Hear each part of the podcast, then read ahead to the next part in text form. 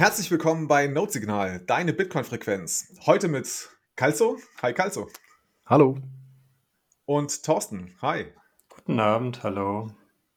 Hi, ich bin der Jan Paul. Und wer von euch beiden hat denn die Blockzeit für mich? Die kann ich Moment. dir sehr gerne geben. Gerne. Das ist die 728551. 728551. Zu dieser Blockzeit treffen wir uns heute. Und wir haben uns gedacht, wir sprechen einmal über ein Thema, ähm, das äh, ja vor kurzem aktuell, äh, ja, aktuell war. Und zwar über die Frage, ob Bitcoin verboten werden kann. Ähm, Vielleicht zur Einleitung, ne? wir hatten vor, ich glaube, einer Woche oder zwei hatten wir im Europaparlament äh, eine, äh, ja, einen Gesetzesvorschlag oder einen Regulationsvorschlag ähm, für MiCA, das ist Markets and Crypto Assets Regulation, ähm, im Econ-Ausschuss, also noch nicht im Parlament selber, sondern in dem Ausschuss, wo äh, ja äh, im Grunde eine Regelung drin stand, die ähm, ein, zumindest den Handel mit Bitcoin in der Europäischen Union verhindert oder verboten hätte. Ähm, genau ging es nämlich darum, dass äh, dort eine Regelung drin stand, dass äh, Kryptoassets, die ne, minimalen Umweltstandards nicht genügen, dass die nicht in der EU ähm, herausgegeben werden dürfen, in Angeboten, also verkauft werden dürfen oder irgendwie zugelassen werden dürfen. Ähm, zum Glück ist dieser Vorschlag ähm, nicht durchgekommen. Das heißt, im Moment äh, sieht es so aus, als wäre dieser Absatz in dieser Mika-Regulierung äh, rausgeflogen. Das, keine Ahnung, wie da die Prozesse sind. Äh, das kann sich vielleicht noch ändern, das kann noch irgendwie anders kommen, aber das ist gar nicht so sehr unser Thema heute Abend, sondern wir wollen viel allgemeiner darüber sprechen, kann Bitcoin denn überhaupt verboten werden? Und dazu haben wir äh, drei Experten hier am Tisch. Oder, Kalzo, bist du jetzt ein Experte, was das Verbieten von Bitcoin angeht? Ein eingelesener, angehender Experte. Ich, ich verlasse mich sehr auf die, auf die Artikel, die wir referenzieren. Genau, genau. Wir haben nämlich äh, uns zwei Artikel hier zur Grundlage genommen für das Gespräch heute Abend. Zum einen ist das ähm, äh, von Parker Lewis. Äh, jetzt muss ich gerade nachgucken, wie das. Bitcoin kann nicht verboten werden, genau. Bitcoin kann nicht verboten werden, genau. Aus dem ähm, Original übrigens, Bitcoin cannot be banned. Und ich habe gesehen, da warst du Ah, du warst nicht äh, mit beim Übersetzen beteiligt, oder doch? Oder war Nein, beim genau. Aber es ist ja. gerade in der Apriko-Mediathek ähm, haben wir ja die komplette äh, Gradually Then Suddenly Serie von Parker Lewis übersetzt und herausgebracht. Ähm, und äh, der Artikel Bitcoin kann nicht verboten werden ist ein Artikel aus dieser langen Serie von Artikeln von Parker Lewis.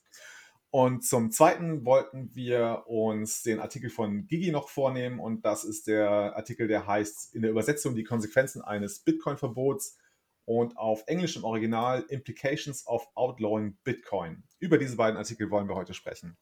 Ähm, los geht's. Fangen wir mit Parker Lewis an, oder? Lass uns mal über den Artikel von Parker Lewis sprechen. Der ist auch relativ kurz, wenn ich das richtig in Erinnerung habe. Zumindest ja. kürzer als der von Gigi und hat, hat auch, wählt auch einen anderen Ansatz, äh, als jetzt, äh, wie der Gigi es dann in seinem Artikel beschreibt oder in seiner Ausführung. Äh, ich kann ja mal äh, einen kleinen eine kleine Einleitung oder einen kleinen Aufhänger machen, damit wir hier einfach mal in das Thema reinkommen. Also Parker Lewis stellt sich zu Beginn des Artikels die Frage, beziehungsweise nimmt als Grundannahme erstmal die Basis für, ob, ob ein Bitcoin-Verbot sinnvoll oder nicht äh, ist, stellt er sich die Frage, funktioniert Bitcoin überhaupt als Geld? Weil würde, diese, würde man diese Frage mit Nein beantworten, würde es überhaupt gar keine Grundlage für irgendjemanden geben, dass Bitcoin, dass man Bitcoin verbieten könnte, weil Bitcoin in dem Sinne ja keine Konkurrenz zu den nationalen Währungen darstellen würde und dementsprechend würde dann auch, weil es keine Bedrohung, keine Konkurrenz für Bitcoin ist, ein Verbot auch keinen Sinn machen. Das fand ich ja schon eine steile These, ne? weil im Grunde sagt er ja, ähm, wenn wir ein Bitcoin-Verbot sehen, dann ist es nur eine Anerkennung des Gesetzgebers, dass Bitcoin funktioniert.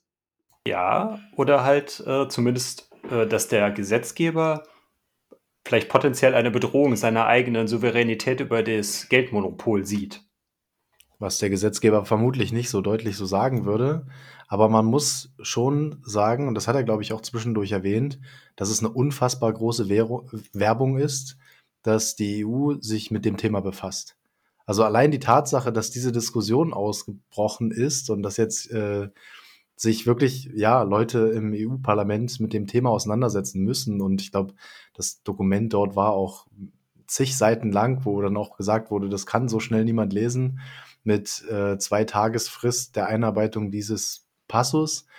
Ähm, aber die Tatsache, dass sie es lesen werden müssen, weil wir jetzt laut werden und weil, weil immer mehr Bitcoiner sich eben auf die Barrikaden stellen und sagen, ähm, was macht ihr da eigentlich?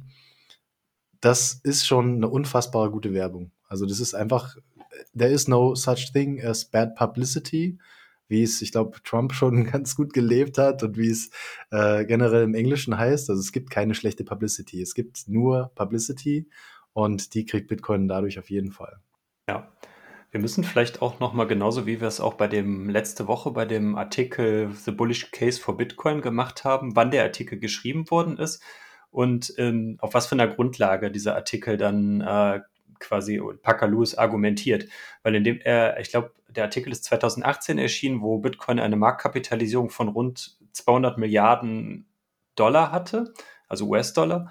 Und er stellt die Hypothese auf, dass äh, wenn Bitcoin, ich glaube, die, also er stellt da so äh, in den hypothetischen Raum, wenn Bitcoin die Schwelle von einer Billion US-Dollar durchbricht, was ja, was wir im letzten Jahr ja durchaus ein paar Mal schon gesehen hatten, dass dann Bitcoin prinzipiell ja auf die, auf die Aufmerksamkeitsbühne der, der Regierung tritt, was man ja definitiv auch sagen kann, dass es in den letzten Monaten beziehungsweise im letzten Jahr definitiv auch passiert ist, dass die Aufmerksamkeit auf jeden Fall der Regierung in der Welt äh, ja, entstanden ist oder wie auch immer. Wie seht ihr das? Genau, also es war der 8. November 19, lese ich gerade, und ich, ich fand auch spannend in dem Artikel zu sehen, dass er von so einer geringen Zahl ausgeht. Überhaupt zu sehen, dass das Bitcoin-Netzwerk oder das gesamte Market Cap, wie man sagt, Market, Marktkapitalisierung, dass die so groß geworden ist in so kurzer Zeit. Und seine Theorie genau so eintrifft. Also das war, glaube ich, bei, bei unserer letzten Diskussion auch genau der Fall, dass es dann genau gepasst hat mit dem, was vorhergesagt wurde. In dem und dem Zeitraum wird sich der und der damit beschäftigen müssen. Und das hat er jetzt ganz gut antizipiert. Ähm, ich, ja, es ist erstaunlich. Weil wir das schon früher ähm, Bitcoin-Verbote gesehen haben. Ne? Also ich glaube, das bekannteste Beispiel ist ja immer wieder ähm, China, wo ja Bitcoin mehrfach verboten wurde. Ähm, ich weiß auch, dass es in Indien ähm, ein zeitweiliges Verbot gab, also ein effektives Verbot, ich glaube kein gesetzliches Verbot, aber ein effektives Verbot in dem Sinne, als dass ähm, äh, Banken keine Börsen als Kunden, also äh, Exchanges als Kunden haben durften, was halt faktisch dafür gesorgt hat, dass halt Inder nicht mehr an indischen Börsen Bitcoins kaufen konnten. Genau, also es ist jetzt nicht das erste Mal, dass Bitcoin quasi die Aufmerksamkeit äh, von staatlicher Regulierung oder ne, staatlicher Aufsicht erregt hat und entsprechende Reaktionen hervorgerufen hat. Aber es ist natürlich eine ähm, also ich glaube, es ist schon eine andere Dimension. Ne? Wenn das irgendwie im, im, fernen Osten, irgendwie in China oder in Indien passiert, ist es für uns nicht so relevant. Aber wenn es so eine Diskussion jetzt hier in, in Europa hochkommt oder in Amerika hochkommt, dann hat es schon eine größere Bedeutung. Ja, definitiv. Und äh, zum Beispiel Nigeria war, glaube ich, auch einer von denen, die das auch äh, verboten hatten. Und da kann man auch vielleicht dann schon mal direkt dann äh, so ein bisschen in, äh, in diese Auswirkungen dann von diesen Verboten dann äh, die, die man auch definitiv in Statistiken beobachten kann, sobald dieses Verbot halt dann äh, erklärt worden ist von der Regierung, sind halt diese Peer-to-Peer-Handelsplätze in Bezug auf Bitcoin explodiert von den Neuanmeldungen, beziehungsweise dass da die Nutzerzahlen extrem hochgeschossen sind. Ähm, ich, ich glaube, da hat sich dann irgendwie das Volumen vervierfacht dann in Nigeria, nachdem dann der offizielle äh, Bann dann von der Regierung ausgesprochen wurde ist. Und wir haben ja auch mit Anita Posch dann in unserer damaligen Folge gesprochen. Gerade diese Staaten, jetzt wie Afrika, aber auch die äh, mittel- und südamerikanischen Länder, sind ja prinzipiell auch die, die Staaten, die am meisten von einem Konstrukt wie Bitcoin, äh, so ein zensurresistentes beziehungsweise offenes und erlaubnisfreies Geld partizipieren. Und wenn die Regierung natürlich da dann, die meistens vielleicht autoritär sind, da dann reingrätscht und sagt so, nee, das ist ganz schrecklich oder ganz, ganz gefährlich, dann erweckt das natürlich auch Aufmerksamkeit in der Bevölkerung, dass das vielleicht dann äh, in gewissen Situationen helfen kann, so ein System zu benutzen. Mhm. Also ich kann diese Reaktion der Bevölkerung in autoritären oder totalitären Staaten kann ich das sehr, sehr gut nachvollziehen, ne? dass du halt weißt, also wenn die Regierung das verbietet, oh, dann ist da vielleicht was dahinter. Ne? Dann äh, scheint es die äh, staatliche Macht oder staatliche Autorität zu untergraben und deswegen ähm, wird es attraktiv für die Bevölkerung in diesen Staaten. Ich beobachte allerdings auf der anderen Seite hier im, in liberalen Demokratien, wie wir sie hier haben, oder liberalen Gesellschaften, doch also da, da, kann ich diese, diese Reaktionen nicht, die sehe ich nicht. Also ich habe da mein Umfeld irgendwie deutlich vor Augen, die halt sagen so, ja, aber Bitcoin kann doch verboten werden. Und dann ist es vorbei. Und dann würde ich doch, bin ich doch bescheuert, wenn ich mich mit so einer illegalen Sache irgendwie, wenn ich damit irgendwie in Berührung komme. Also so ganz hat mir das Argument von Parker Lewis da noch nicht eingeleuchtet. Vielleicht habt ihr da eine bessere Erklärung dafür, warum er meint, dass ein Verbot von Bitcoin gerade jetzt auch in liberalen Demokratien oder liberalen Gesellschaften, ähm, ne, die Ausbreitung von Bitcoin fördern könnte.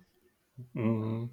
Ich würde mal ganz kurz nochmal de deine Aussage nochmal in Relation für diese, ähm, für die prinzipiell eher, ähm, sage ich mal, Entwicklungsländer sagen. Äh, wir hatten das schon mal auch, im, äh, als wir den Artikel Der Wert der Freiheit besprochen haben, und ich hatte das, glaube ich, im letzte, letzte Woche hatte ich das auch schon mal bei der anderen Besprechung von dem Bullish Case for Bitcoin gesagt, die Notwendigkeit besteht, in den westlichen liberalen Ländern halt prinzipiell für ein Konstrukt wie Bitcoin in dem Sinne noch nicht so, dass die Notwendigkeit, das wird ja auch, glaube ich, in dem Artikel erwähnt, äh, die Notwendigkeit für so ein System ist noch nicht zwangsläufig vorhanden. Uns geht es halt prinzipiell zu gut und auch wahrscheinlich dann auch unserem Umfeld äh, geht es zu gut, dass da dann äh, die Hemmnis, sag ich mal, äh, die, die Grenze zur, zur Illegalität zu überschreiten, um trotzdem an einem hm, zensurresistenten Geld zu partizipieren, ist vielleicht noch zu groß. Wo es im Gegensatz zu den Leuten, die halt in autoritären Staaten leben würden, die gehen halt dieses Risiko ein, weil sie halt wirklich eine Notwendigkeit dafür sehen, um, um halt aus einer persönlich negativen Situation oder wie auch immer halt entkommen zu können. Diese Notwendigkeit existiert bei uns nicht. Das ist vielleicht so ein bisschen meine Meinung dazu, warum, was, was halt uns zwischen Entwicklungsländern und halt unserer westlichen, sage ich mal, liberalen Welt unterscheidet. Aber das würde ja dann Parker Lewis widersprechen, ne? weil Parker Lewis behauptet ja, wenn es verboten wird, dann ist es eine Anerkenntnis, der also dass es funktional ist, dass Bitcoin als Geld funktional ist ähm, und dass dann auch die Menschen auf den Zug aufspringen wollen, weil sie denken so, warte mal, wenn, wenn die Regierung das verbieten möchte, dann muss ich es äh, auch haben. Das leuchtet mir noch nicht so ganz ein. Ich weiß nicht, Kais, was hast du da für eine Erklärung? Ja, er nannte das dass es die beste Werbung, Werbung für Bitcoin ist, aber ich weiß nicht, ob er es explizit auf die westliche Welt oder auf unsere Gesellschaften bezogen hat. Ähm, er erklärt ja vielmehr, dass erst wenn man Bitcoin versteht, dass man begreift, dass Bitcoin nicht Luxus ist.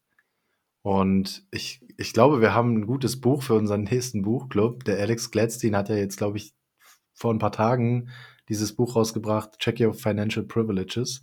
Also überprüf deine finanziellen äh, Privilegien. Das klingt so, ich habe ich hab noch gar nicht irgendwas dazu groß gelesen, aber es klingt so, als wäre es genau das, worüber wir gerade diskutieren. Also dass eigentlich uns in, in unserer Gesellschaft der Grund fehlt, sich mehr mit dem Thema auseinanderzusetzen. Aber das stimmt, ich hätte jetzt auch kein Argument dafür, in meinem Freundeskreis mehr Aufmerksamkeit zu generieren, nur weil die EU das verbietet. Im Gegenteil, ich sehe es genau wie du, Jan Paul dass die dann sagen, naja, wird ja auch Zeit, weil das ist halt einfach nicht nachhaltig, was die da machen.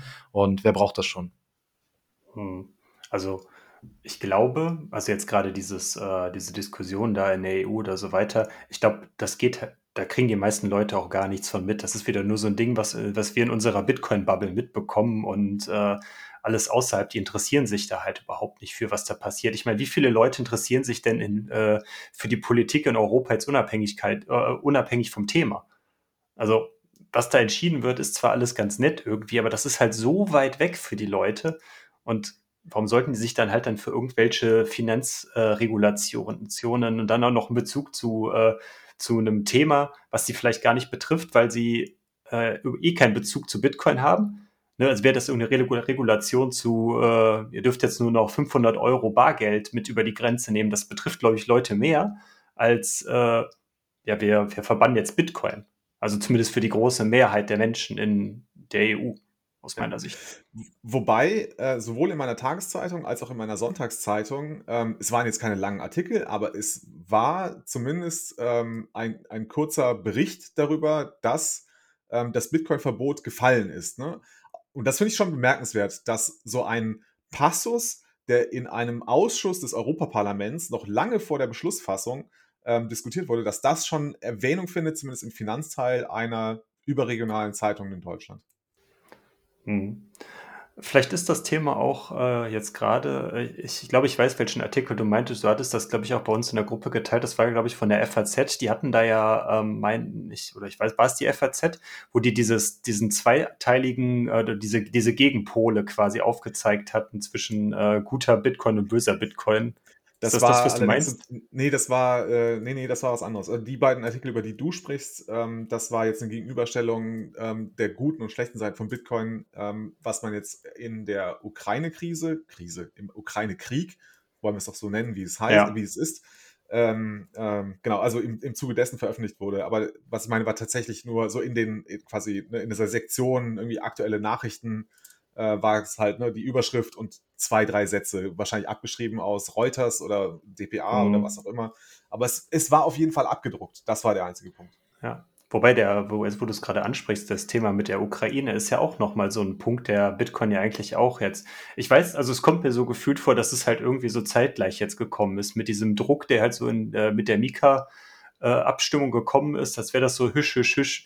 Die Christine Lagarde hatte ja irgendwie auch so kurz nachdem das äh, ähm, im Ukraine-Konflikt eskaliert ist oder der Krieg dann losging, ich glaube so um den Monatswechsel, dann im März, nachdem das so eine Woche dann aktiv war, da ging ja dann schon los, ja, wir müssen äh, jetzt hier bei der Regulierung Druck machen, weil eben wir wollen äh, Putin dann äh, aufgrund von äh, Kryptowährungen dann den, den Geldhahn halt abdrehen, dass dieses Schlupfloch, was jetzt dann auf, sage ich mal, auf Legacy-Finanzsystem auf Swift-Seite abgedreht wird, dass das auch auf der anderen Seite dann äh, die Finanzierung aus Europa unterbunden wird. Und das fand ich auch schon interessant, dass das da so mehr oder weniger zeitgleich gekommen ist. Wie seht ihr das? Ja, das hatte ich auch gehört, dass es, ähm, dass sie gefordert hat, dass wir jetzt schnell handeln müssen, also dass es schnell zu einem Entschluss kommen muss. Und ich hatte jetzt auch gerade noch mal im Artikel geschaut, ob ich die Stelle finde, an der er sagt, dass es wie eine Werbung ist. So explizit finde ich es tatsächlich nicht. Aber was er noch sagt, ist, dass je mehr die Leute das begreifen und dass sie an den Punkt kommen, dass das Netzwerk überhaupt so groß wird, dann hat es ja faktisch schon wieder mehr Leute überzeugt, was jetzt heute der, die, die, äh, so ist. Und mehr Leute haben gesehen, dass sie einen großen Wert darin sehen. Also dass, dass auch in Europa immer mehr Leute sich dem Thema annehmen, sich einlesen und für sich verstehen, wie wichtig das ist. Und in der Ukraine ist ja ein super Beispiel, die Leute, die da jetzt im Land flüchten. Man sieht zumindest in unserer Bubble dann ab und zu Bilder, wie an der Grenze kofferweise Geld äh, beschlagnahmt wird und so weiter. Und jeder, der Bitcoin verstanden hat, weiß, dass das nicht mehr nötig ist. Also ich brauche mich nicht mehr an der Grenze äh, mein Geld oder alle meine mein Hab und Gut in Koffern verstecken und hoffen, dass ich durchkomme, sondern ich kann einfach die Wörter in meinem Kopf speichern und über die Grenze laufen und nackt sein im Zweifel und habe immer noch all meinen Wert und kann den in Polen, in, ähm, in der Slowakei überall wieder abrufen und kann da im Zweifel sogar was aufbauen und ähm, mit dem Wert was schaffen für meine Landsleute. Mhm. Ähm, genau, also eher, eher in der Richtung und ich glaube, dass sowieso es nie das Ziel sein wird, das, das so darzustellen. Und das ist jetzt das Spannende, das ist so dieser verschwörungstheoretische Aspekt. Ähm, will Christine Lagarde das jetzt unbedingt verhindern, weil sie sieht, dass das ihr, ihren Euro gefährdet? Oder will sie es wirklich unbedingt verhindern, weil es ist nicht nachhaltig und so weiter? Wir haben unsere Meinung dazu, aber niemand wird das jemals explizit sagen. Das ist auch die Schwierigkeit in dem Duell zwischen dieser Gesetzgebung und dem Überzeugen von Leuten und ihnen klarzumachen, das ist was Wertvolles. Bitcoin hat einen Wert für dich. Und du musst dich schützen vor Inflation, vor ähm, Beschlagnahmung zum Beispiel und so weiter. Ich würde da gerade noch mal ganz kurz eine Ergänzung zu dem machen, was du gerade gesagt hast mit diesem Grenzübertritt. Da haben wir dann auch schon mal so einen kleinen Ausblick zu dem, was der Gigi in seinem Artikel primär schreibt. Und das ist ja eigentlich spannend, dass äh, so Nationalgrenzen und nationale Rechtsräume in Bezug auf Bitcoin überhaupt ke gar keinen Sinn mehr haben oder halt äh, überhaupt keine. Es ist vollkommen egal, dass, ob diese Räume existieren oder nicht, weil Bitcoin ist ja äh, ist überall, jederzeit. Das ist ja das Witzige. Ne? Wenn ich in ein Land gehe, Bitcoin ist da. Also egal, wo ich hingehe, meine Bitcoins sind, äh, die ich besitze, oder meine UTXOs, um das korrekt zu sagen, es gibt ja keine Bitcoins im eigentlichen Sinne, die sind immer schon da. Und dieses, diese Regulierung, die es gibt, man darf maximal 5.000 oder 10.000 Euro Bargeld mit äh, über, über eine Grenze nehmen. Also diese, diese, diese Regulierung machen halt in Bezug auf Bitcoin überhaupt keinen Sinn mehr. Also es ist total witzig, dass es einfach obsolet wird, solche Regulierungen. Genauso wie mit Gold oder äh, wofür das noch alles halt gilt. Ja, ich habe diese Schilder am Flughafen schon oft gesehen und dachte mir, ich kenne Leute, die sich in den Flieger setzen und hier nichts deklarieren und trotzdem mehr im Kopf haben tatsächlich. Also das ist schon spannend. Ähm, das, genau. Äh, das ja, also das ist ja genau und das, halt das.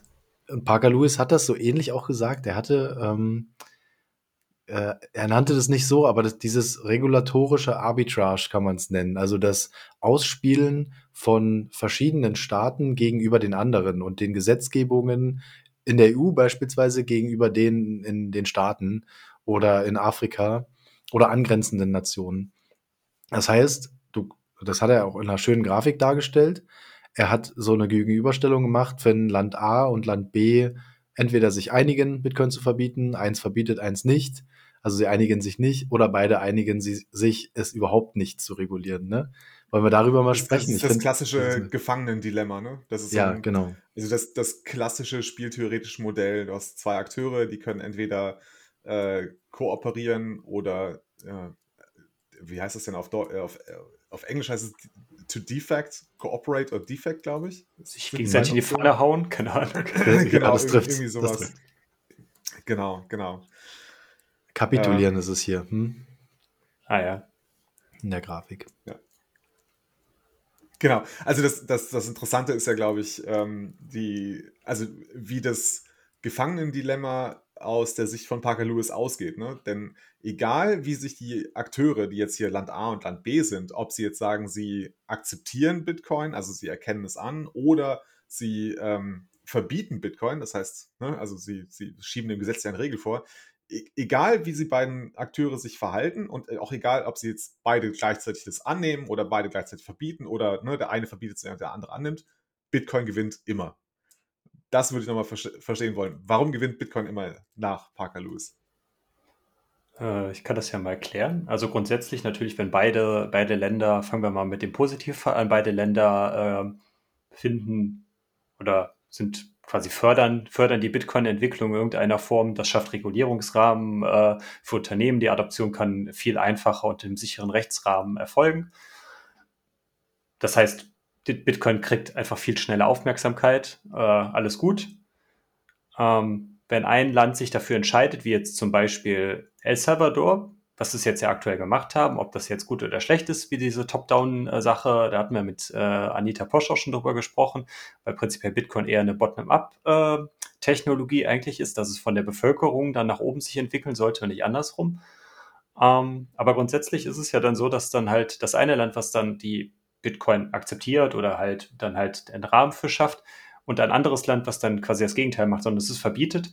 Das würde ja dazu, dazu führen, dass aus dem Land, wo Bitcoin verboten wird, dass da die Kapitalflüsse dann in das andere Land umgeleitet werden, um dort halt äh, für, weiß ich nicht, Wirtschaftswachstum oder für Innovation zu sorgen, weil da das Geld, die Kapitalströme dann eher dann in das Land fließen, wo, wo der Rahmen dafür gegeben ist. Wie es zum Beispiel jetzt dann auch, kann man vielleicht auch ganz gut sagen, hier in Europa ist alles eher sehr, sehr negativ behaftet und die USA versuchen gerade aus meiner Sicht alles daran, um einen positiven Rahmen zu schaffen. Das war auch genau das, oder nicht nehmen wir nicht die EU, sondern nehmen wir China und die USA. Die ganzen Miner, die letztes Jahr vielleicht noch in China waren, ein großer Teil davon ist jetzt dann äh, in die USA gewandert, weil da gesagt haben, ja, kommt her, wir schaffen euch hier einen Rahmen, ihr könnt hier, äh, ihr könnt das dann in, in also in, in Aktiengesellschaften könnt ihr dann äh, einen sicheren Rechtsrahmen aufbauen und so fließen natürlich dann auch dann die, die, die Unternehmen, das Geld und halt die Innovation fließen jetzt von, sind in dem Fall von China in die USA gefl äh, geflossen. Und ich glaube, der vierte Fall ist, wenn beide, beide prinzipiell, das ist auch das, worüber wir gerade eben so ein bisschen gesprochen haben, wenn beide dieses äh, Bitcoin verbieten würden oder halt dagegen arbeiten würden, würden sie ja dafür sorgen, dass da wieder dieser, die, die Bevölkerung wieder darauf Aufmerksamkeit und, und auf diese Art und Weise dann wieder so dieser Druck entsteht, äh, okay, da ist wieder was, was, was verboten wird. Das ist ja prinzipiell wahrscheinlich ja was, was Gutes. Ich schaue mir das mal näher an. Und da ist dann wieder, dass die Adoption dann vielleicht wieder mehr aus diesem äh, Bottom-up kommt und nicht, äh, wie es vielleicht in den anderen Szenarien eher dann ähm, aus Unternehmenssicht von Top-Down kommen würde. Ich weiß nicht, wie seht ihr das? Ne? Also, dass diese beiden Konstellationen vielleicht eine unterschiedliche Art Adoption herbeiführt. Das ist ein schöner positiver Aspekt von dieser Regulierungsvariante, dass Länder sich einig sind, dass man sagt, okay, man hat dann nicht mehr diese Entscheidung, die dir jemand abnimmt, du musst das jetzt an deiner Kasse akzeptieren, wie es in El Salvador der Fall war. Aber ich, ich habe tatsächlich auch bei der Grafik oder bei der Beschreibung von Parker Lewis so ein bisschen gegrübelt, ob ein Kritiker oder jemand, der nicht so in der Bubble ist, das unterschreiben würde. Also, dass der wirklich sagt, was er hier schreibt, zwei Länder kooperieren, Bitcoin gewinnt. Das Verbot scheitert, die Adoption beschleunigt sich und Fiat-Währungen zerfallen schneller. Das würde ich tatsächlich so nicht unterschreiben. Also warum ist die Adoption beschleunigt, wenn zwei Länder kooperieren und versuchen, das zu verbieten, äh, beziehungsweise noch mehr, wenn man jetzt sagt, so G7 oder ähm, er hat ein größeres Bündnis aus ähm, Ländern einigt sich und schaffen irgendwie ein gemeinschaftliches Verbot für die Nutzung von Bitcoin. Ich glaube, das würde schon einen ordentlichen Dämpfer geben. Ähm, aber ja, wir sind uns sicherlich alle einig, ähm, das Tor-Netzwerk und er, er, bringt ja auch ganz gute Beispiele. Er, er, bringt ja noch andere Beispiele. Zum Beispiel, dass einige Länder oder fast alle Länder einfach ein komplettes Verbot für Drogen haben, für Waffen haben. Ähm, und ich, ich, glaube, er hatte noch andere Beispiele mit eingebracht. Gold sind leider zeitweise auch mal verboten. Gold, genau, Gold war besitzt, seit also 1933 äh, verboten worden. Und alles steigt danach im Preis. Also das, der Bedarf ist dann höher, beziehungsweise du zahlst ja dann das Premium des Schwarzmarkts, was wiederum dem Land zugutekommt wie El Salvador, was sich nicht an diesem Pakt hält, äh, wo dann die ganzen Kapitalflüsse hinfließen. Das stimmt. Aber dass es jetzt in erster Linie zu einem Gewinn führt, ja, weiß ich nicht, würde ich auch nicht unterschreiben. Mhm. Würde die, die, die Adoption, glaube ich, schon noch ein bisschen verzögern. Aber wie ist eure Meinung zu diesem, was ich gerade kurz angeführt habe, diese, die unterschiedliche Art der Adoption, je nachdem, in welcher, welcher Form? Ähm, in welcher Kombination meinst du? Also ja, diese, genau. Also das eine ist ja, ja eher quasi, wenn, wenn beide positiv Bitcoin sind, ist es eher eine, aus meiner Sicht eher eine Top-Down-Adoption. Und wenn quasi beide eher, also beide Länder in dem Fall äh, eher negativ sind und äh, Verbote, ist es eher eine Bottom-up-Adoption. Wie seht ihr das? Macht das Sinn?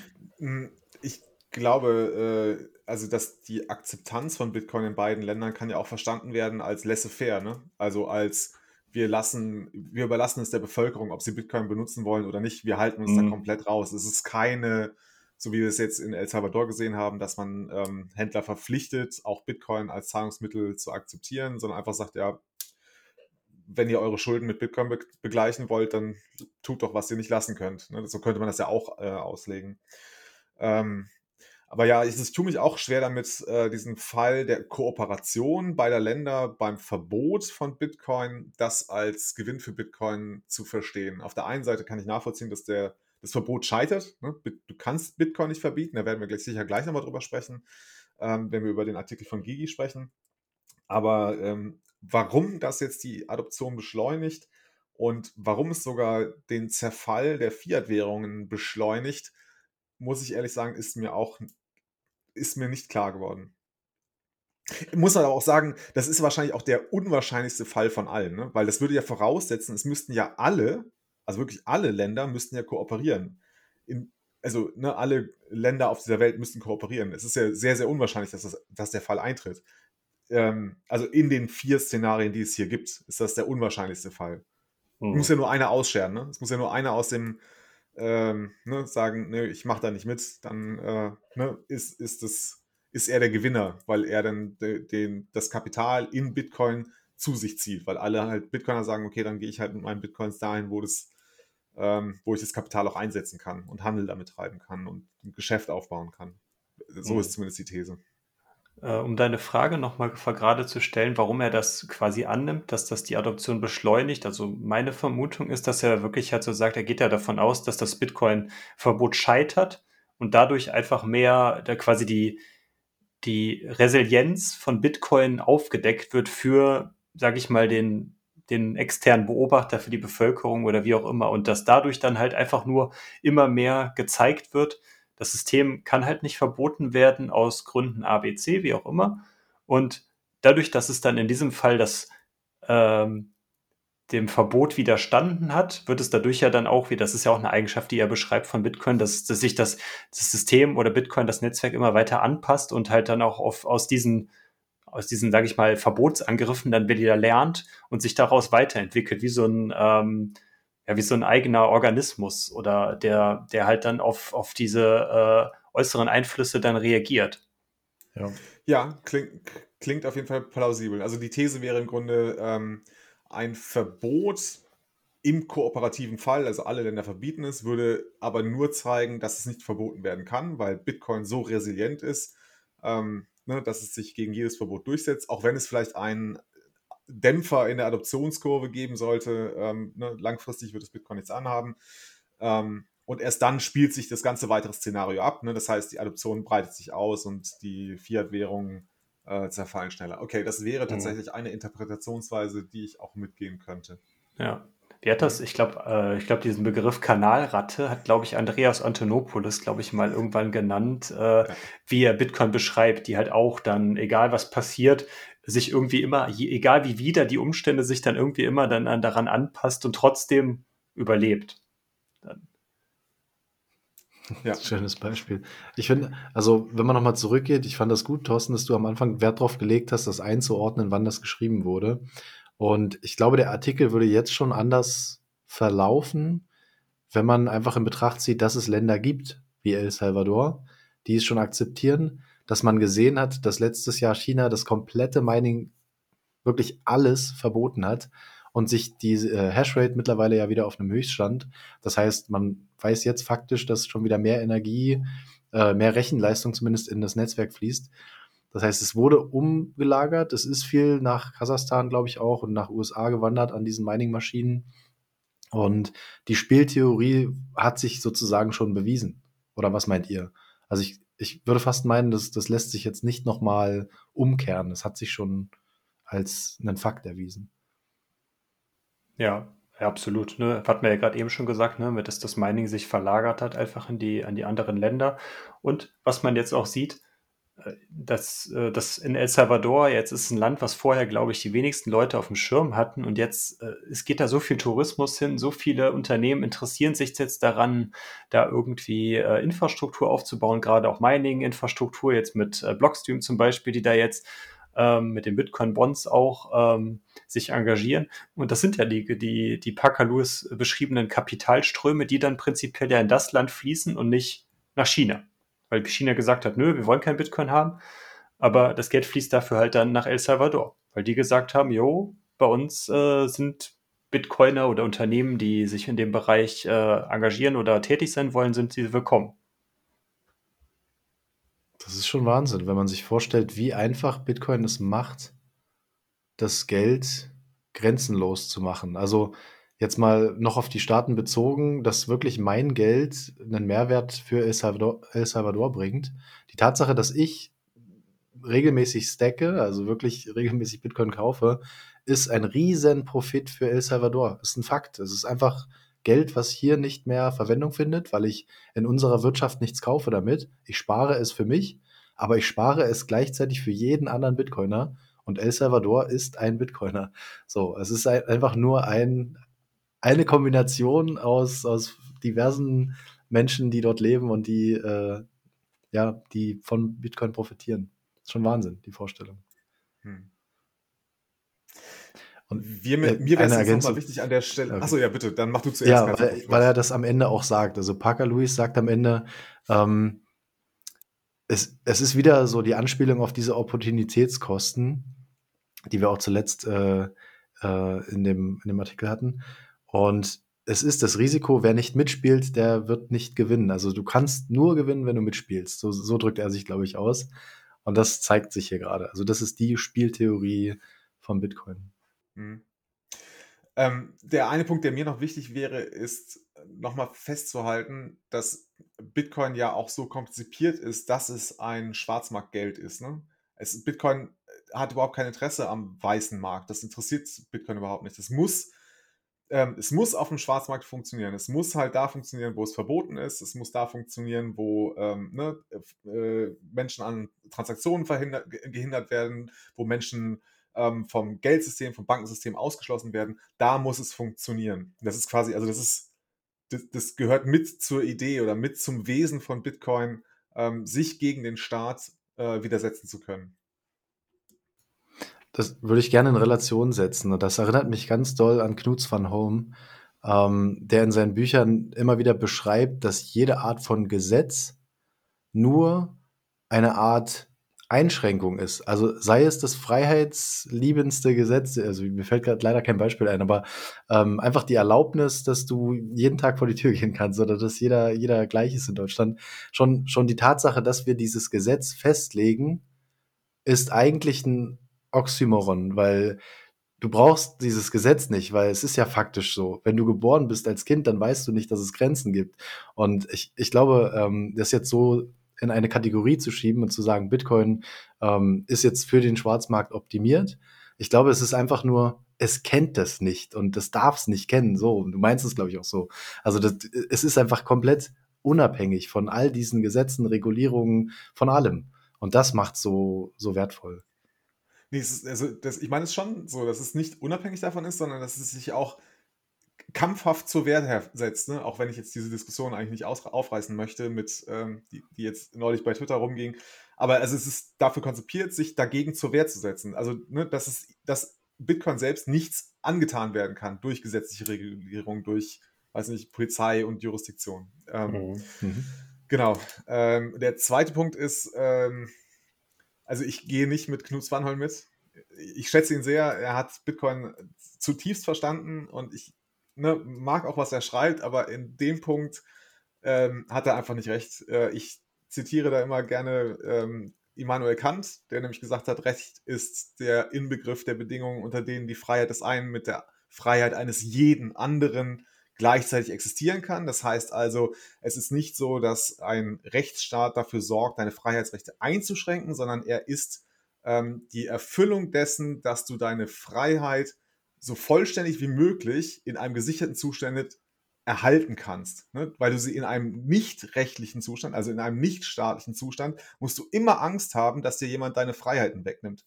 Aber lass mir diesen kurzen philosophischen Exkurs an dieser Stelle mal kurz stehen das ist, glaube ich, nochmal eine ganz andere Diskussion, ähm, die ich aber immer wieder gerne führe. Ähm, die können wir auch auf jeden Fall mal aufmachen, aber ich glaube, da geht's, da ja. geht's äh, ihm auch drum. Also ich, ich glaube gar nicht so. Da das, das, ist mir da auch aufgestoßen. Ja, das, das stimmt. In seinem zweiten Buch ist mir das auch öfter mal aufgestoßen, wo ich kurz so dachte, ist das vielleicht ein bisschen zu extrem, die Meinung? Ähm, da, da gehe ich mit. Das hast ja. du gut zusammengefasst, auf jeden Fall. Ich glaube, äh, ich habe mal gehört, Bitcoin ist ein Stachelschwein und Stachelschweine äh, greifen nicht an, aber sie können sich extrem gut wehren. So, ne? Also Honey Badger kennt ja jeder, aber dieses, den Vergleich fand ich auch ziemlich cool. Das kann sich einfach nur unfassbar gut wehren. So. Ah, okay. Sehr schön. Den kannte ich noch nicht. Bitcoin ist ein Stachelschwein. Sehr schön. Sehr schön. Okay. aber ich, ich wollte gerade fragen, wollen wir äh, einmal den Schwenk machen? Ähm, wir haben jetzt relativ ausführlich über Parker Lewis diskutiert, der ja einen, ich sag mal, eher spieltheoretischen Ansatz äh, gewählt hat, um die Frage zu untersuchen, ob Bitcoin verboten werden kann. Ähm, der Gigi, meine ich, wählt einen etwas anderen Ansatz. Was wäre der richtige Begriff, um den äh, Ansatz von Gigi zu beschreiben? Hm, Logik. Ich glaube, ja, genau. Also äh, er, bricht, er bricht Bitcoin prinzipiell oder das, was Bitcoin auf, ausmacht, auf die wirklich die aller, aller tiefste Basis, die, sage ich mal, so die Kommunikation oder das, was, was zwischen uns, was zwischen Menschen oder jeglichem Lebewesen irgendwie dann passiert, ist, äh, ist ein Informationsaustausch. Und das ist im Endeffekt das, wie er Bitcoin beschreibt. Bitcoin ist nichts anderes als Information. Und wenn Informationen zwischen Person A zu Person B oder zu wohin auch immer fließen können, dann ist, kann man Bitcoin auch nicht verbieten, weil würde man man könnte Bitcoin in dem Sinne dann nur verbieten, wenn auch selbst diese, die Kommunikation oder der Informationsaustausch zwischen Personen verboten werde, weil nichts anderes ist Bitcoin in dem Sinne. Ich weiß nicht. Das ist ganz, ja. Doch, das ist, ist spannend. Er hat so zwei Ebenen aufgemacht und er bezieht sich, glaube ich, in seinem Artikel dann wiederum auch auf einen Gesetzesvorschlag, ähm, so private Wallets zu verbieten zum Beispiel. Da hat er sich, glaube ich, so an ein oder zwei Stellen drauf bezogen. Also er macht zum einen das, was Thorsten gerade sagt. Er sagt, dass Bitcoin reine Information ist und es ist wie Mathematik, es ist wie Text, es ist wie Sprache und die Kommunikation zu verbieten ähm, ist halt einfach nicht möglich oder sollte definitiv nicht logisch sein. Deswegen so Logik.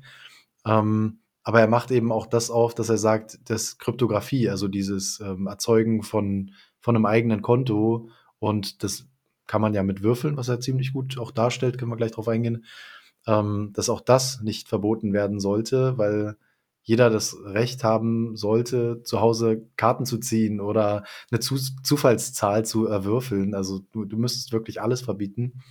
Ähm, ich glaube, darauf ist es zurückzuführen. Du musst einfach alles verbieten, um die Grundlagen von Bitcoin ähm, zu verhindern oder zu stoppen, so ein bisschen. Ja. ja. Wir hatten ja auch, ähm, er spricht ja zum Beispiel das Thema an, Bitcoin ist ja grundsätzlich, äh, also was, was Bitcoin ausmacht, ist ja eigentlich ein privater Schlüssel, der erzeugt wird.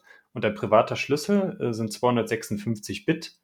Also eine Zufallszahl. Stell dir vor, wir, äh, man wirft 256 mal eine Münze, die halt Kopf oder Zahl zeigt. Das ist im Endeffekt nichts anderes, was, was eine binäre Zahl darstellt, 1 oder 0.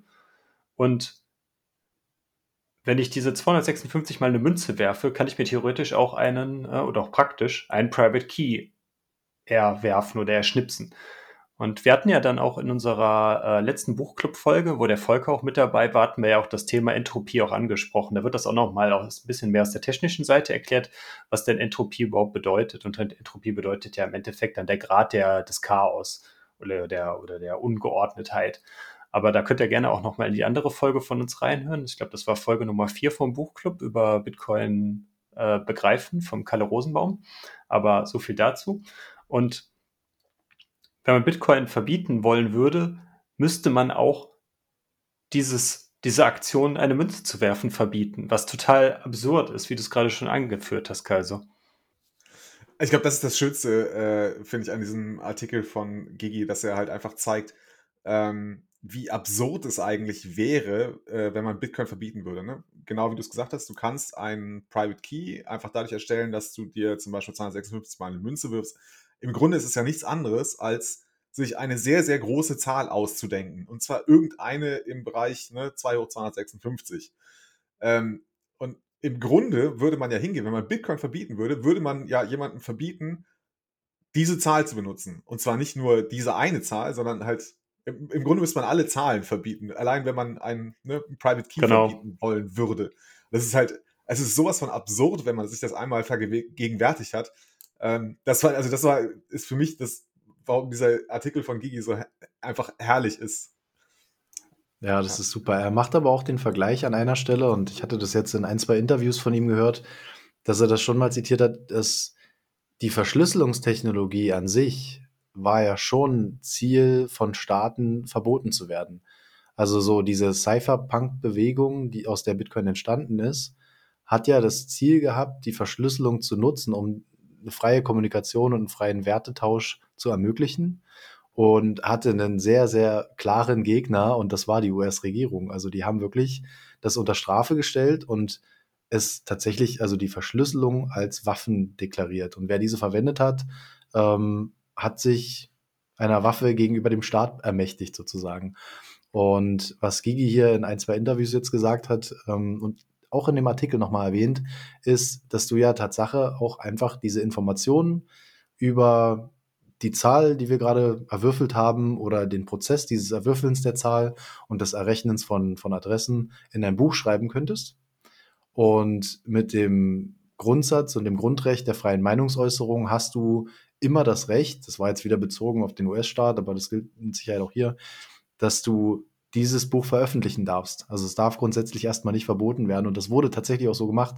Also es wurde dann in Büchern abgedruckt, wie äh, die Verschlüsselungstechnologie verwendet werden muss, um kommunizieren zu können, sozusagen. Ja. Und auf T-Shirts gedruckt, ne? Also das kannte ich noch, kannte ich noch äh, Doch, doch, doch, gibt es auch. Muss, ich meine, es gibt sogar ein, äh, ein Foto von Adam Beck mit diesem T-Shirt, äh, wo er sich irgendeinen Code hinten drauf geschrieben hat. Oder Ah, drauf, äh, nicht cool. draufgeschrieben, drauf, hat draufdrucken lassen. Ja. Genau. Ja. Das, das spielt ja dann auch nochmal ganz gut auf das an, was er dann auch nochmal zeigt, dass diese Information, was Bitcoin halt ausmacht, äh, es ist, also es ist, bleiben immer Informationen, aber die Art und Weise, wie Dinge halt dargestellt werden, ob wir sie jetzt in einer, ähm, in einer Segwit-Adresse darstellen, die Informationen dann, äh, oder er hatte da einen QR-Code für äh, dargestellt oder halt auch, man kann auch die, prinzipiell seinen Private Key auch in einer äh, Aufeinanderfolgung von äh, Emoji-Codes, also die Emojis kennt ja jeder, die man beim Chatten benutzt. Und jeder dieser, dieser Emojis hat halt irgendeinen hinterlegten Binärcode. Wenn man diese Emojis halt in einer Kette dran, dran hintereinander hängt, kann man prinzipiell auch dann seinen Private Key darstellen. Und so könnte man, wenn man es ganz überspitzt halt betreibt, auch über Emojis seine Werte verschicken, wenn man es halt, äh, halt so sieht. Und dann hat das halt überhaupt, kein, überhaupt keinen Bezug mehr zu Bitcoin. Aber man müsste trotzdem auch diese Emojis verbieten, damit man effektiv eine Übertragung von, von Werten im Fall von Bitcoin verhindern könnte.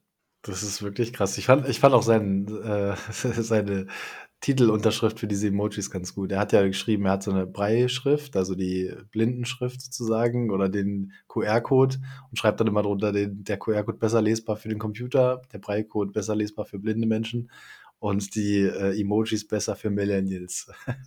also sehr gut auf die Zeit angepasst.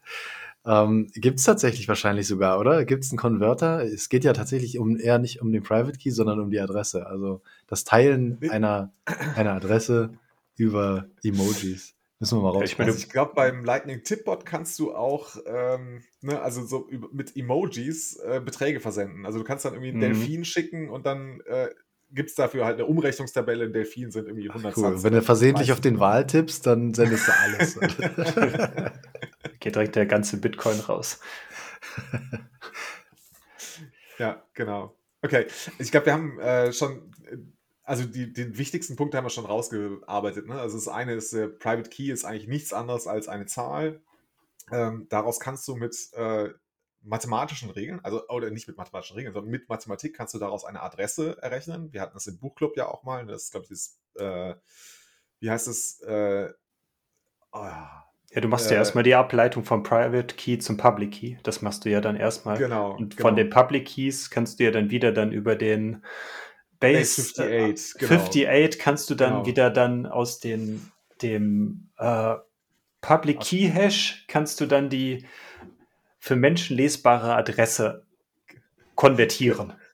Genau, genau. Also es ist alles recht einfache Mathematik und dann ist es im Grunde ähm, ist es äh, äh, das Versenden von Nachrichten. Ne? Das ist der dritte Schritt. Also du hast den Private Key, den du brauchst, dann kannst du dir mit äh, mehr oder weniger schwieriger Mathematik, kannst du dir daraus einen Public Key ableiten, du kannst die Adressen daraus ableiten und ähm, damit hast du bereits die Möglichkeit, einfache Nachrichten zu versenden, die im Bitcoin-Netzwerk darstellen, ich habe so und so viel Bitcoins und die möchte ich an diese Adresse da hinten schicken, gezeichnet ich. Ne? Dann haben wir eigentlich schon eine Bitcoin-Transaktion fertig. Genau. Genau. Und was er, dann- was er dann auch in dem Zusammenhang noch beschreibt, für diese, diese Nachricht, die man versendet, wird halt in Bezug von Bitcoin oder jetzt oder generell eigentlich fast alles, wird halt über, ist über das Internet gesendet, weil das aus unserer jetzigen Erkenntnis der Menschheit die effektivste Form der Nachrichtenübermittlung ist. Es ist die Genau. effektivste und die flexibelste Art und Weise, Information und, und Kommunikation sicherzustellen. Und deswegen wurde halt Bitcoin äh, wurde halt für Bitcoin das Internet gewählt. Genau, wir kennen ja bereits die Beispiele, ne, dass du es auch über einen Amateurfunk versenden kannst, also Transaktionen versenden kannst. Wir haben den Blockstream-Satelliten, ähm, der uns Genau. die, äh, zumindest die Bitcoin-Blockchain zur Verfügung stellt. Ähm, genau, also es gäbe auch andere Kommunikationskanäle, die du nutzen kannst. Er zeigt das ja auch, du kannst ja im Grunde auch hingehen, könntest auch eine Brieftaube versenden. Ne? Es muss halt nur irgendjemand, irgendein Miner müsste diese Transaktion halt, also die, die Brieftaube empfangen und äh, ne, die, die Nachricht da rausziehen. Dann könnte er die äh, Transaktion auch meinen, wenn er wollte. Klar, du kannst ja prinzipiell diese Transaktion auf ein Blatt Papier schreiben, dem irgendjemand geben und derjenige könnte ja dann diese Information dann in den Computer umwandeln und dann ins, ins Bitcoin-Netzwerk einspielen. Das wäre eine valide Transaktion. Weil diese Zahlen, die dann aufeinander gefolgt sind, sind ja im Endeffekt dann nur Sender, Empfänger, Betrag, also nee, Sender, Betrag, Empfänger und die dig digitale Signatur. Und runtergebrochen sind das nicht, ist das nichts anderes als ganz viele Zahlen, die halt aneinander gefolgt sind. Und das könnte man prinzipiell auch genauso auf einem Blatt Papier schreiben. Das fand ich so erstaunlich in seinem Artikel. Also ich finde, Gigi hat es immer wieder drauf, das in so einfache und klare Worte zu fassen, dass es einem kurz so schaudert, dass man, kennt ihr das, wenn, wenn man sich mit Bitcoin beschäftigt, dann hat man immer mal wieder so einen Moment, wo man denkt, oh mein Gott, Tatsache, das, so ist das. Und ich, hier war es irgendwie krasserweise der einfachste Satz, die einfachste Feststellung für mich, dass er nochmal sagte, das Lightning-Netzwerk macht nichts anderes. Macht genau das. Es ist einfach nur Nachrichten hin und her senden, mehr nicht. Und das, das verbirgt die zwei Wahrheiten, schreibt er, ähm, dass Bitcoin nichts ist als ein reines Nachrichtenprotokoll und alle Nachrichten sind immer im Klartext. Das, also, ja. ich weiß, das ist, das ist total einfach und das ist total klar, aber das nochmal so zu hören und das nochmal in so einer klaren Form und darauf hingearbeitet, in einer Erklärung zu bekommen, das, das hat für mich schon wieder so einen, so einen Moment ausgelöst, wo ich dachte, wow, das ist tatsächlich so mächtig. Du, kannst das nicht verbieten, das geht nicht. Das kann man nicht verhindern, geht nicht. Und solange Menschen darin einen Wert sehen, wirst du auch Menschen haben, die das tun. So, das ist wie, wie diese Erkenntnis, die wir hatten mit dem Value for Value, wo, wir, wo er gesagt hat, dass sobald eine Information es wert ist, publiziert zu werden, wird sie von irgendwem publiziert. Da kann noch so eine große Paywall oder noch so ein großer äh, Konzern dahinter stehen, der irgendwie sagt, ich möchte monatlich mehr Geld dafür. Irgendwer wird sich die Mühe machen und wird es allen mitteilen ähm, oder den Inhalt so frei zur Verfügung stellen. Das, also es ist echt erstaunlich. Hm. Das ist ja auch genau das, was ich gerade eben auch sagte, als wir also bei dem Perker Lewis Artikel noch waren zu dem Thema äh, Bitcoin-Verbot. Wenn es irgendjemanden halt äh, Bitcoin, die Nutzung von Bitcoin so wichtig ist, wird er einen Weg finden, selbst in den unter den widrigsten Umständen Bitcoin zu verwenden. Und wenn die Umstände so wieder sind, wird er im Zweifelsfall oder vielleicht im Extremfall dann auch zu so Lösungen greifen, wie der, wie der Gigi sie jetzt in seinem Artikel beschrieben hat, dass er sich sein Private Key und sein, äh, seine Adressen selber erwürfelt, er schnipst oder wie auch immer man das bezeichnen mag. Ja, tatsächlich gar nicht so abwegig, glaube ich. Also, wenn man unter solchen Umständen ist und du hast vielleicht schon das Verständnis und weißt, was du da hast und du hast nicht mehr dein Handy, der, was jetzt irgendwie die Wallet völlig verwaltet, aber du hast die Wörter noch, ja, dann setzt du dich hin und sagst, hier ist meine Adresse, unterstütz mich, hilf mir. Äh, und jeder auf der Welt kann zu dieser Adresse Geld senden oder andersrum. Ja.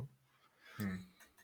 Schon Wahnsinn. Und ja, das, das verbindet die zwei Artikel dann auch wieder ganz gut kann man sagen. Also das, das hat die eigentlich tatsächlich verbunden, dass die, die Zielstellung ist, dass sobald es einen Nutzen hat, und das sagte Parker Lewis sehr deutlich, wie du gerade auch sagst, wenn, dann erkennt man auch, dass es kein Luxus mehr ist. So hatte er es beschrieben.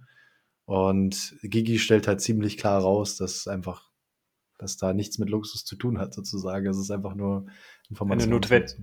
Das ist eine. Notwendigkeit, ne? Ja. Das ist ja auch, ich weiß nicht, erinnert ihr euch an den Film Human Bee, wo der, ähm, wo der ähm, ähm, venezuelische Unternehmer da auch saß und interviewt wurde und gesagt hat, Bitcoin ist für uns auch quasi eine Notwendigkeit und nicht irgendwie aus, ich weiß, kann mich nicht mehr genau daran erinnern, aber er hat das auch genauso gesagt. Und da ist man halt wieder in dieser Situation, dass die Leute es halt einfach brauchen, weil ja, das da das Geldsystem halt einfach im Arsch ist. Genau. Also ich würde es einfach nur, damit es nochmal klar rausgestellt ist. Ne? Ich glaube, das, was äh, Gigi ja rauszieht aus den, ne, ähm, äh, aus seinem Artikel, ist ja, dass er sagt, ähm, also wenn du Bitcoin verbieten willst, würdest oder wollen würdest, sei dir darüber im Klaren, du würdest A, du würdest Sprache verbieten, du würdest Zahlen verbieten, du würdest Mathematik verbieten, du würdest das Kommunizieren miteinander verbieten. Ist es das wirklich, was du willst? Das finde ich, hat Gigi sehr, sehr schön ausgearbeitet. Mich würde jetzt aber echt mal interessieren, das können wir natürlich nicht, weil wir nicht den Hintergrund dazu haben, aber wie denn da die Einschätzung eines tatsächlichen Juristen ist. Also ob ein Jurist, ne, wenn er so diese Argumentation ähm, von Gigi nachvollzogen hat, ob er dann auch noch mitgehen würde und sagen könnte, okay, aus diesem ne, also mit dieser Argumentation kann ich sagen, ja, es ist ein Bitcoin-Verbot, wäre widersinnig oder wäre sogar nicht im Sinne, ne, jetzt zum Beispiel in Deutschland der äh, deutschen Verfassung, des deutschen Grundgesetzes oder der europäischen Verfassung. Mhm. Das ist das Erste, was einem einfällt, so freie Meinungsäußerung, dass das äh, ja, unterbunden ja. wird oder dass es eingeschränkt ja. wird in gewissem Maße. Ich kann mir schon vorstellen, dass das mit einigen Gesetzen ähm, ja im Zwiespalt steht oder dass man das angreifen könnte. Aber zwei, also es sind ja eigentlich zwei Sachen. Zum einen das, wie es juristisch gesehen wird und ob man Angriffspunkte hätte, ähm, das so ein bisschen wieder zu hinterfragen, auszuhebeln. Und die Tatsache, dass es halt nicht geht. Also beides ist ja Fakt. Ne? Er, beschreibt ja einfach auch, dass es einfach vollkommen egal ist, was die Juristen dazu sagen. Also beides sehr spannende ja. Tatsachen. Ähm, ich hatte die Diskussion tatsächlich mit einem befreundeten Juristen mal. Ähm, oder beziehungsweise ich hatte ihm die Frage gestellt, wie das denn sein kann, weil im Grunde kannst du ja das Thema Self-Hosted Wallets kannst du ja nicht verbieten. Du kannst mir ja nicht verbieten, dass ich mir halt eben Private Key ausdenke und äh, ne, darauf, also daraus dann abgeleitet ein paar äh, Satz empfange. Ähm, mein, mein Argument war, das ist doch, also du kannst dieses Gesetz ja überhaupt nicht durchsetzen. Weil jedes Mal, wenn du jetzt, also machst jetzt eine Razzia beim Calzo zu Hause und sagst, ne, der hat ja überhaupt keine Wallets, okay, sobald die Polizei aus der Tür raus ist, setzt er sich hin, würfelt ein paar Mal und hat, zack, hat er wieder ein Wallet, auf das er Satz empfangen kann. Ähm, da hielt mir mein Juristenfreund nur entgegen, ja, es gibt keine Ungleichheit im Unrecht. Ne? Also, wenn du Unrecht getan hast oder begangen hast und wenn das Unrecht halt ist, du besitzt ein Self-Hosted Wallet, kannst du dich nicht darauf berufen, dass das Gesetz nicht überall gleich durchgesetzt werden kann. Du bist halt im Unrecht. Das heißt im, im Ernstfall ich würde mitgenommen werden und verhaftet oder so. Also was, was ist die Konsequenz daraus? Was, was, was meinst du oder was denkt ihr? Naja, also der, ich, vielleicht habe ich das nicht gut erklärt. Ne? Also mein Argument war eher so, also dass ich glaube, dass ich dieses Gesetz ja gar nicht durchsetzen lassen kann. Und ich habe halt in Frage mhm. gestellt, wie wirksam oder wie, wie, ne, also kann ein Gesetz gültig sein, das ich nicht effektiv durchsetzen kann. Und du kannst es ja nicht. Und daraufhin war halt seine Entgegnung so, nee, es gibt aber keine Ungleichheit im Unrecht. Das heißt, ähm, nur wenn es halt Unrecht ist, dann kannst du dich nicht darauf berufen, dass nicht alle anderen auch bestraft werden dafür. Ah, okay, jetzt verstehe ich es. Hm. Okay, also es, es könnte schon immer noch zu solch einem Gesetz kommen, sozusagen. Äh, auch wenn offen ist, wie es im Ernstfall umgesetzt wird, beziehungsweise ob wirklich alle gleichermaßen dann bestraft werden in, dem, in der Situation. Ja. ja, so wie es jetzt wahrscheinlich auch ist mit, mit Sachen, die verboten sind. Ich meine, nicht jeder wird gleich sofort dafür verhaftet, dass er das Gleiche tut oder ja. Da kann man ja vielleicht auch nochmal jetzt an der Stelle vielleicht auch nochmal einen kleinen Aufruf machen. Wenn ihr Juristen seid und euch mit Bitcoin beschäftigt äh, und dazu eine Meinung habt, meldet euch einfach bei uns. Äh, wir werden das ja auch bei Twitter posten äh, oder kommt in unsere Community, äh, in Telegram, da können wir über das Thema mal ein bisschen ähm, Deep Dive mal diskutieren. Wäre vielleicht auch mal spannend, dass wir da noch einen zusätzlichen Erkenntnisgewinn dann auf der Seite dann erzielen können. Ähm, ich weiß, wir haben auch bei uns im Düsseldorfer Meetup haben wir auch einen Juristen und äh, den wir haben morgen oder jetzt, wenn, wenn die Folge veröffentlicht wird, heute ist auch wieder das Düsseldorfer Meetup und äh, wenn er dann, dann kommt, dann werde ich ihn auch zu dem Thema auch mal fragen, ob er dazu auch eine Meinung hat. Und äh, ja, also aus meiner Sicht sind wir jetzt, glaube ich, doch noch durch soweit. Habt ihr noch Punkte? Jetzt will ich natürlich von euch wissen, kann Bitcoin verboten werden? Ja oder nein? Nein. Hätten wir ich glaube auch nicht. Nein, ich glaube Genau so ist es. Genau, okay, haben wir es nochmal ausgesprochen. Ne? Kann Bitcoin verboten werden? Nein, glauben wir nicht. Okay, ich glaube, an dieser Stelle können wir es für heute beenden. Wir danken euch für eure Aufmerksamkeit. Vielen Dank, Kalso, Thorsten, dass ihr dabei wart, um dieses echt spannende Thema zu diskutieren. Gerne. Es gilt natürlich wie immer, äh, folgt uns äh, auf sämtlichen Plattformen, Telegram, Twitter, äh, bewertet uns. Ähm, das erhöht unsere Sichtbarkeit. Vielleicht hier auch nochmal der Aufruf, ihr könnt uns auch über Podcasting 2.0 äh, Plattformen wie zum Beispiel Breeze hören und uns ein paar Satz dafür dalassen, dass wir ähm, ne, diesen Podcast für euch bereitstellen. Hashtag Value for Value. Ähm, ansonsten heißt es wie immer, focus on the signal, not on the noise. Bis bald. Ciao. Schönen Abend. Tschüss.